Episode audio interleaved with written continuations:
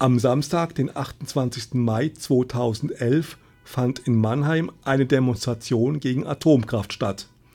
Dieser Protest war eine, Kund eine der Kundgebungen in 21 Städten, einen Tag vor den Beratungen der Koalitionsspitzen über die Energiewende. Die Atomgegner wollten auf die schnelle und endgültige Abschaltung aller deutschen Atommeiler dringen. Sie werfen der Bundesregierung vor, statt eines konsequenten Atomausstiegs den Weiterbetrieb gefährlicher Reaktoren für mehr als ein Jahrzehnt zu planen. Um 11.45 Uhr treffen die ersten Demonstrationsteilnehmer vor dem Mannheimer Hauptbahnhof ein.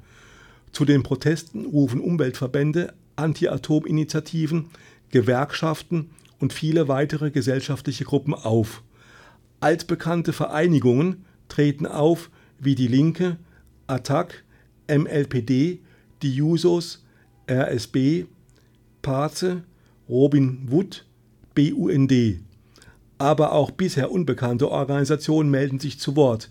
Jugi, die Jugendherbergen.de, die Frauen von den Grünen, die Falken und ein Teilnehmer hält ein Transparent mit der Aufschrift Die deutsche Atomnutte.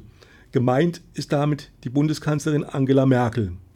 Weitere Slogans sind zu sehen, wie zum Beispiel Fukushima ist überall oder Spüre deine Energie, enteignet die Atomindustrie und natürlich steht auf einer Fahne Atomkraft Nein Danke. Ein Teilnehmer meint, dass nach Harrisburg, Tschernobyl und Fukushima die Politik endlich einsehen muss, dass jegliches weitere Festhalten an der Atomenergie verantwortungslos ist. Eine weitere Förderung wird einen GAU oder Supergau heraufbeschwören. Außerdem sollten die Atomkraftgegner bedenken, dass die Atomkraftförderung nicht durch Wahlen abzuschaffen ist, sondern nur über den massenhaften außerparlamentarischen Protest. Können Parteielite und Atomlobby zum Einlenken bewegt werden. Auf die Grünen kann man nicht hoffen, da sich bekanntermaßen Rot-Grün schon immer mit der Atommafia an einen Tisch gesetzt hat. Soweit der kritische Demonstrant. Endlich hält Ursel Risch von 100 Pro Energiewende e.V. die Begrüßungsrede und ruft Schluss mit der Atomkraft in die jubelnde Menge. Ein Redner von der Sparte Ökosex der Taz betont das Gefühl gegen Atomkraft. Anschließend sorgt das Kulturprogramm für gute Stimmung. Danach zeigt Regina Hagen, Redakteurin der Zeitschrift Wissenschaft und Frieden, den Zusammenhang von Atomenergie und Atomwaffen auf. Am deutlichsten zeigt er sich bei der Radioaktivität. Strahlung, Druck und Hitze der Bomben von Hiroshima und Nagasaki töteten im Jahre 1945 nicht nur Zehntausende von Menschen, sondern Hunderttausende erkrankten an den Folgen der Strahlung. AKWs führen ebenfalls zu Tod und Erkrankung. So erkranken seit Tschernobyl unzählige Menschen an Krebs, Leukämie, Herz- und Kreislaufstörungen und vorzeitiger Alterung. Dies wird auch nach dem Reaktorunglück in Fukushima in Japan der Fall sein. In Deutschland wurden übrigens rund um AKWs erhöhte Zahlen von Kinderkrebs nachgewiesen. Wenn wir das nicht wollen, müssen wir die AKWs abschalten, und zwar alle und rasch, so die Rednerin.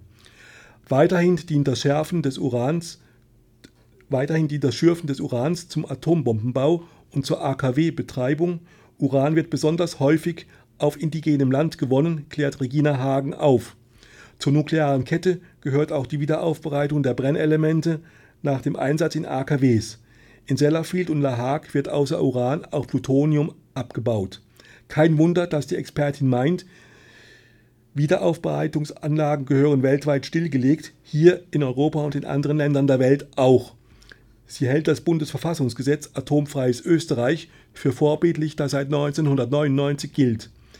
Die Expertin fordert, weg mit AKWs, weg mit Atomwaffen. Wir wollen Deutschland Atomstrom und Atomwaffen frei Atomfreies Deutschland, das soll unsere Zukunft sein. Nach diesen eindringlichen Worten ruft die Menge Abschalten, abschalten. Danach setzte sich der Demonstrationszug in Bewegung. Ziel ist der alte Messplatz, wo schon zahlreiche Stände der Aktivisten warten. Jetzt wird ein Teilnehmer mit einem schwarzen Hemd sichtbar, auf dem steht Nur der Tod ist sicher. Um 13.15 Uhr ein erster Stopp am Paradeplatz.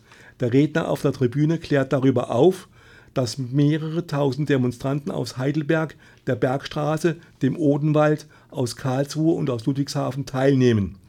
Diese Scheißdinger müssen endlich abgeschaltet werden, ruft er in die Menge. Auf dem alten Messplatz erwartet uns ein lebendiges und eindrucksvolles Kulturprogramm. Daneben wieder verschiedene Reden.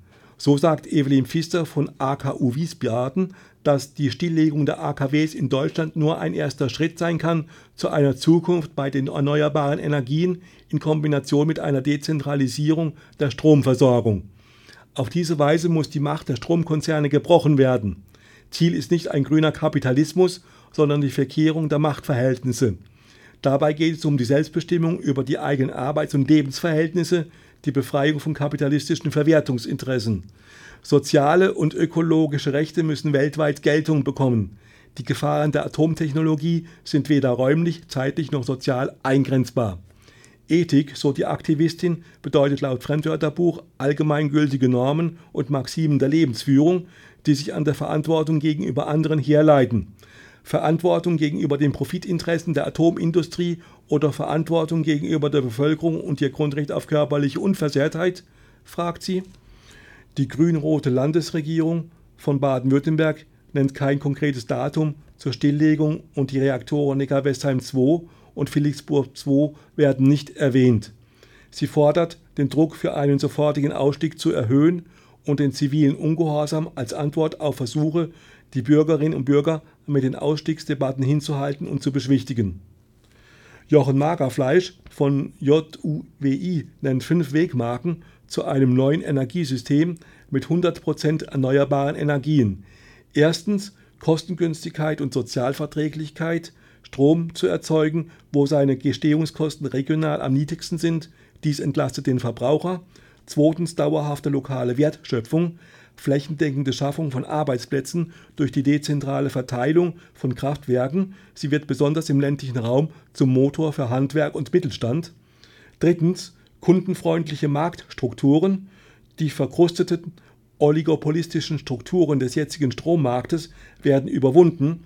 Der Verbraucher wird aus dem Preisdiktat der Energieversorger befreit. Eine Selbstversorgung von Privat-, Gewerbe- und Industriestromkunden wird möglich. Viertens Vermeidung von Rohstoffengpässen. Die Nutzung von Solarkraftwerken und Windenergieanlagen verringert die Abhängigkeit von Stromimporten und von Importen fossiler Energieträger aus dem Ausland. Fünftens Schnelligkeit und Akzeptanz Kleine modulare Einheiten von Wind-, Solar- und Bioenergieprojekten sind schnell installierbar. Zudem haben kleinere Projekte eine deutlich größere Akzeptanz als Megaprojekte. Matthias Weiland vom BUND bemerkt, dass jetzt das Zeitfenster offen ist, um die Energiewende in Mannheim zu erstreiten. Dafür nennt er drei Gründe. Erstens, die MVV blockiert mit dem Kauf des Kohlekraftwerks jegliche Bemühungen zum Energiesparen. Zweitens, die einzigen langfristigen Arbeitsplätze liegen in den Bereichen Effizienz, Energiesparen, Herstellung von Windrädern oder anderen erneuerbaren Energien. Drittens, eine Technologie, die das Leben der Bergarbeiterinnen in den Kohleminen gefährdet und die Atemwegserkrankungen von Kindern und Erwachsenen in der Region vervielfacht, kann die zukunftsfähige Energieversorgung garantieren. Viele kulinarische Genüsse wurden von den Demonstrationsteilnehmern gotiert. Um 17 Uhr war die Protestveranstaltung zu Ende.